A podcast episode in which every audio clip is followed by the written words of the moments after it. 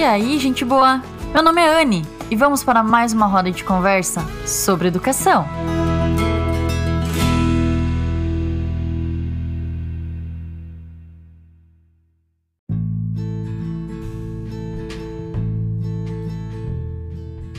Como você está?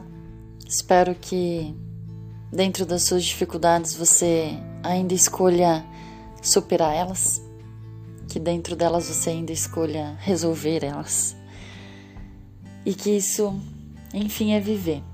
Vida fácil não existe, mas existe uma vida maravilhosa. então, dá pra gente seguir. Então, galera, gente do céu, estou há quase um mês e meio sem gravar. Acho que o máximo que eu já fiquei foi um mês. E, e vou dizer assim que eu não vi o tempo passar mesmo, sabia? Porque eu abri aqui aleatório o, aplicativo aqui do podcast. E eu olhei, eu vi a data da última publica publicação. E eu pensei, meu, faz mais de um mês, gente, que eu não gravo. Eu simplesmente não vi passar, assim. Fui vivendo, vivendo, vivendo. E eu não gosto muito quando isso acontece, quando eu perco um pouco a noção do tempo, porque eu já me vejo em algum, algumas características ansiosas, né? Já identifico e consigo trabalhar, né? Por conta da, da terapia, então ela fica muito mais fácil de identificar e desenvolver ela, né? E trabalhando ela. E acalmando ela, sossegando no facho dela. Ela que fique lá, ela que volte pro lugar onde ela já estava há um ano e meio já. Mas, gente, voltando aqui, né? É, então eu vi que eu estava há muito tempo sem gravar e vim aqui.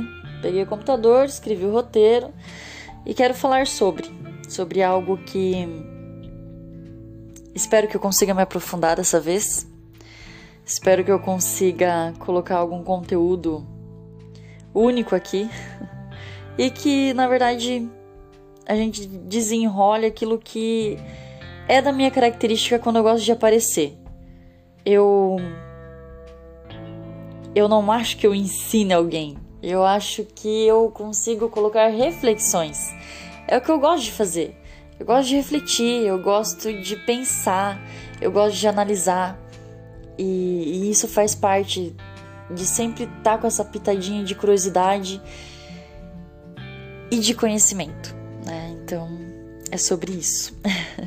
e o meu assunto de hoje, o nome, o título deste episódio, ela vai se chamar Escola com que sempre sonhei. Acho que a maioria das pessoas, se eu fizer essa pergunta, com qual a escola dos seus sonhos? Pensa aí um pouquinho, né? Depois que terminar de me ouvir, claro, senão você não vai me ouvir em nada, vai ficar em Nárnia.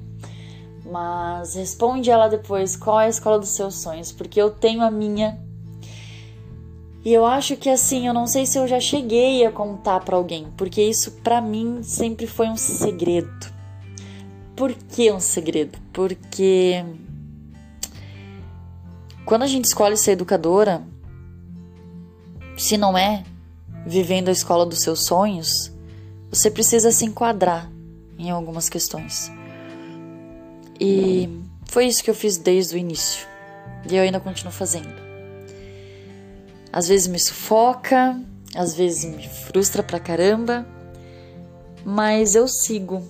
Eu sigo porque enquanto eu não conseguir a escola dos meus sonhos, enquanto eu não conseguir viver ela, é, eu tenho que eu não posso reclamar, porque é uma escolha minha estar onde eu estou. Sempre foi uma escolha minha. Então eu sempre, sempre penso nessas questões assim. E na verdade, assim, o título A Escola com o que sempre sonhei, quem fez eu lembrar da escola dos meus sonhos, porque talvez eu tivesse um pouco esquecido disso, foi o autor Rubem Alves. O, ele tem um livro, tô com ele aqui na minha mão, que se chama A Escola com que sempre sonhei, sem imaginar que pudesse existir. E quando eu. Esse livro é lá da biblioteca da escola onde eu trabalho como orientadora. E quando eu vi assim o título, eu. Caramba, né? Que coincidência. Vou ler. Mas não sei vocês assim, né? Mas quando eu compro um livro. É...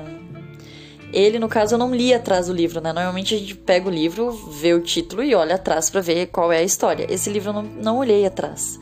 Eu só vi o nome e eu pensei já na escrita, achei como ia estar tá escrito o livro, né? E claro, né? Nada a ver com o que eu pensei assim, porque ele já traz realmente uma, uma educação que, que existe, existe há, nossa, trocentos anos. Eu gosto de usar esses termos nada formais há trocentos anos, né? E, e ele fala da escola da ponte, né? Quem é educador, assim, eu acho que consegue, né, dizer assim, conhece o caso da escola da ponte. Mas ela é uma educação que hoje ela está muito viva aqui no Brasil já. É, Sou muito abençoada em ter uma melhor amiga que trabalha com educação viva e consciente. Ela já participou aqui de um episódio, né? Com certeza. Ela tem que fazer parte da minha história aqui no podcast e que é a Ana Paula Zato. E ela já ela traz muito essa realidade para o Brasil e, e eu vejo através dela muitas outras escolas que vivenciam isso, né? Então é uma realidade, é um sonho já realizado aqui no Brasil.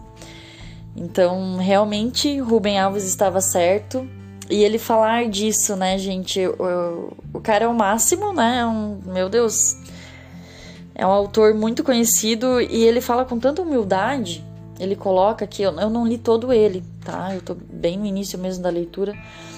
Mas ele coloca muita humildade, assim, na escrita de, de olhar para aquela educação e, e se ver um sonhador. Eu me identifico muito com ele né? Ele tem uma parte. Hoje eu já acordei mais para vida, assim. Eu acho que eu já romantizei muito mais a educação.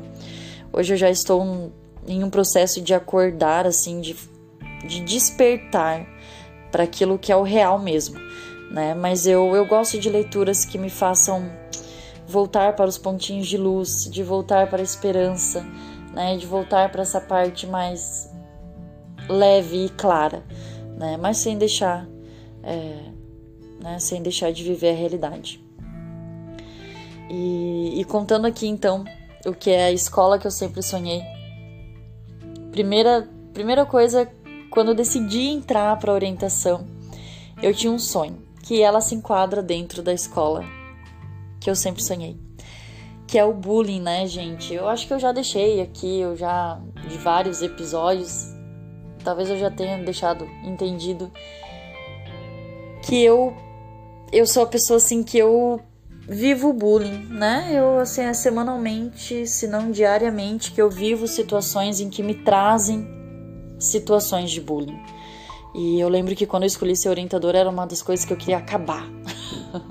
né? Já, já coloquei ele no Insta uma vez que eu achava que eu ia acabar com o bullying. Coloco para diversos pais também, para que eles entendam e confiem no nosso trabalho, né? Porque a maioria das queixas assim se inicia dizendo, né, que a escola não resolve, que as pessoas não ligam. Então eu, eu sou uma pessoa que, que a gente quer resolver o bullying. E eu acho que tem muitos educadores aqui assim.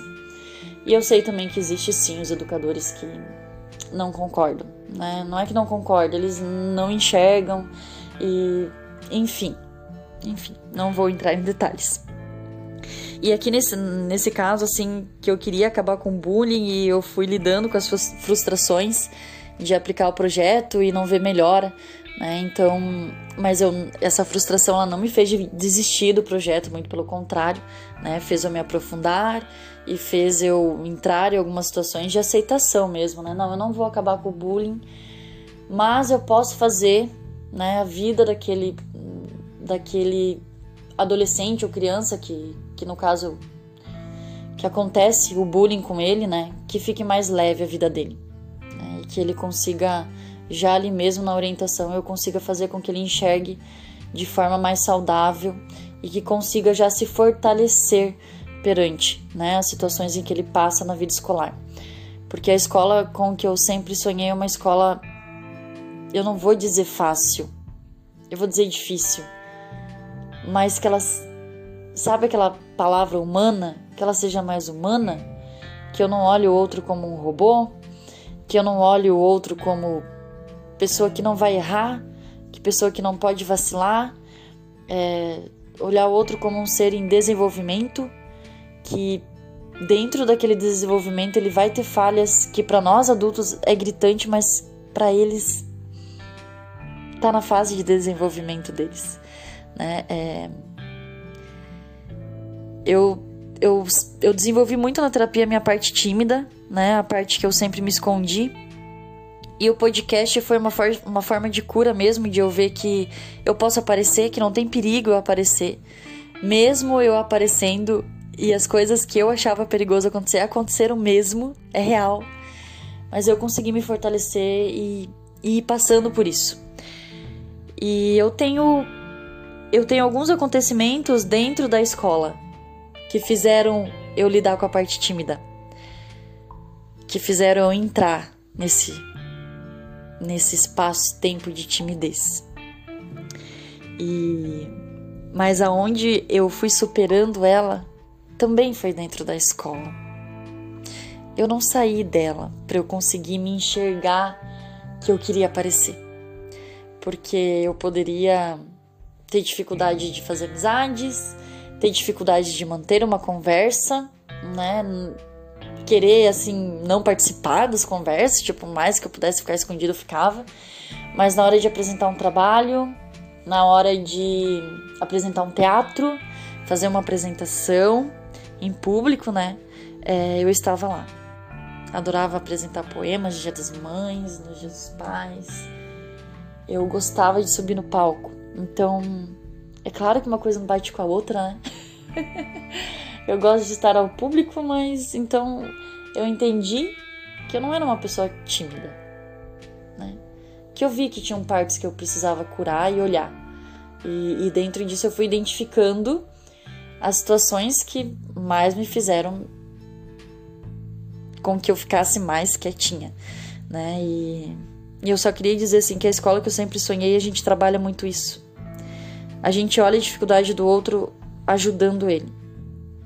E às vezes eu sinto muito pelos pais, porque quando o professor traz essa dificuldade para ser desenvolvido, o pai ele não olha com um bom olhar. Ele não olha como se fosse assim: ah, "Nossa, o professor tá vendo meu filho. Nossa, o professor ele se importa e, e, e ele vê como é o comportamento no futuro, porque ele tem experiência com milhares de alunos.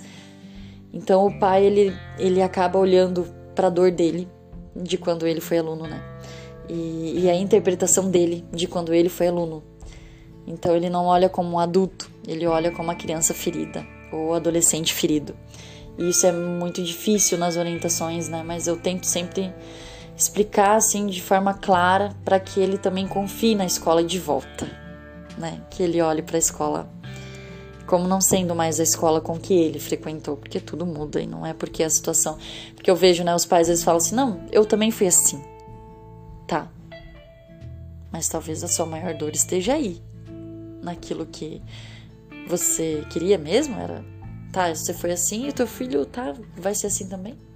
Diante de todas as informações, todas a, as, as especializações que as pessoas hoje estão atendendo e ajudando dentro da educação, você vai aceitar que essa dificuldade o seu filho carregue ela. É sério isso, né? Então, tem algumas coisas assim, eu vou usar a palavra e me desculpem se às vezes vai machucar, mas é muita hipocrisia. É demais assim dentro, né? E e eu tô falando num tom bem sério hoje, porque eu me vejo vivendo uma realidade mesmo. Eu eu me vejo em dias cinzas assim como estamos nas últimas duas semanas. Eu não estou num mundo colorido como eu gostei de me encontrar muitas vezes na educação. E hoje eu vivo dias cinzas. Não é aquele dia cinza que uma vez eu contei aqui que eu queria desistir da educação. Não. É o dia cinza, os dias cinzas de olhar para que a gente está em crise nós estamos em crise e eu queria muito que isso, que essa crise viesse a, a ser algo refletido, que as pessoas despertassem para o que realmente é importante dentro de uma escola, que as pessoas despertassem que a escola nada mais é do que a sociedade.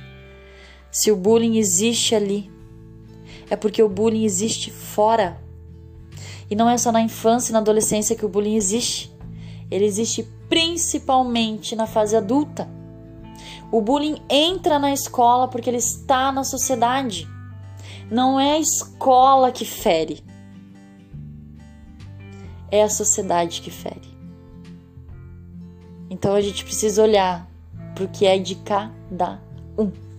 A minha responsabilidade com aquilo. Mas, infelizmente, o nosso ponto principal é sempre o outro, e é por isso que o bullying só tem aumentado. Porque eu simplesmente olho para o outro e o mundo que me salve, o mundo que faça algo para mim, o mundo que faça o que eu quero, porque é assim que ele funciona. E nós estamos vendo que não é assim. A crise ela tá bem nítida. Ela tá dando tapa atrás de tapa na nossa cara e a gente não tá vendo. Mesmo apanhando, a gente não tá vendo a crise que isso aqui tá ficando. O, o quão ela não precisa ser fácil, como eu falei. Mas em crise a gente não precisa ficar. Sabe a pessoa que diz que tem crise de ansiedade, que tá há anos tendo crise de ansiedade e não faz nada? A educação tá assim.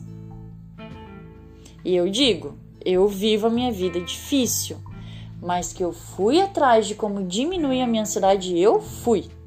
Porque eu não admitia que dentro da minha vida, dentro do meu potencial como pessoa, eu pudesse me acabar tanto assim. E é eu, a minha crise é minha, não é o outro que desperta ela.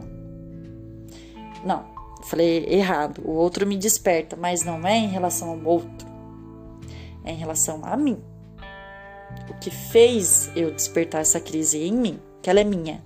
Só quem vai cuidar sou eu. Como eu vou cuidar, daí eu posso pedir ajuda pro outro. Mas é ajuda, não é pedindo que ele faça por mim. E, e, dentro dessa escola que eu sempre sonhei, eu acho que era isso que eu queria falar. É, sobre, sobre esse respeito com entre as pessoas. Sobre a humanização entre as pessoas. Tudo que Paulo Freire lutou, tudo que Paulo Freire escreveu, tudo que o Rubem Alves escreveu, tudo que o Augusto Cures escreveu. Tem vários autores que trazem muito quanto eles também sonham com essa educação. Essa educação de valores aonde? A BNCC já traz que não precisa mais ser tanto foco em a nota 10, em ser nota, em ser quantidade, a gente quer qualidade, a qualidade é humanizada. A qualidade ela é desenvolvida de outras maneiras. E era isso que eu queria falar, gente. Queria vir aqui conversar com vocês. Eu estava com muita saudade. E, e eu não vi o tempo passar mesmo. Eu vou, vou tentar voltar mais vezes e, e me aprofundar mais naquilo que, em que eu sou boa. Porque eu sou boa. Você é bom. Você também tem suas potencialidades, as suas habilidades maravilhosas. A vida maravilhosa, gente. Vamos viver lá. Vamos superar tudo que, que estamos encontrando aí de dificuldade. E eu me vejo dentro desses dias cinzas forte também para ir à luta contra essa crise educacional que nos persegue. Então, é isso, gente. eu fico por aqui hoje. Muito obrigada por estar aqui comigo. É, então, responda agora qual é a escola do seu sonho. Se quiser vir falar comigo, venha.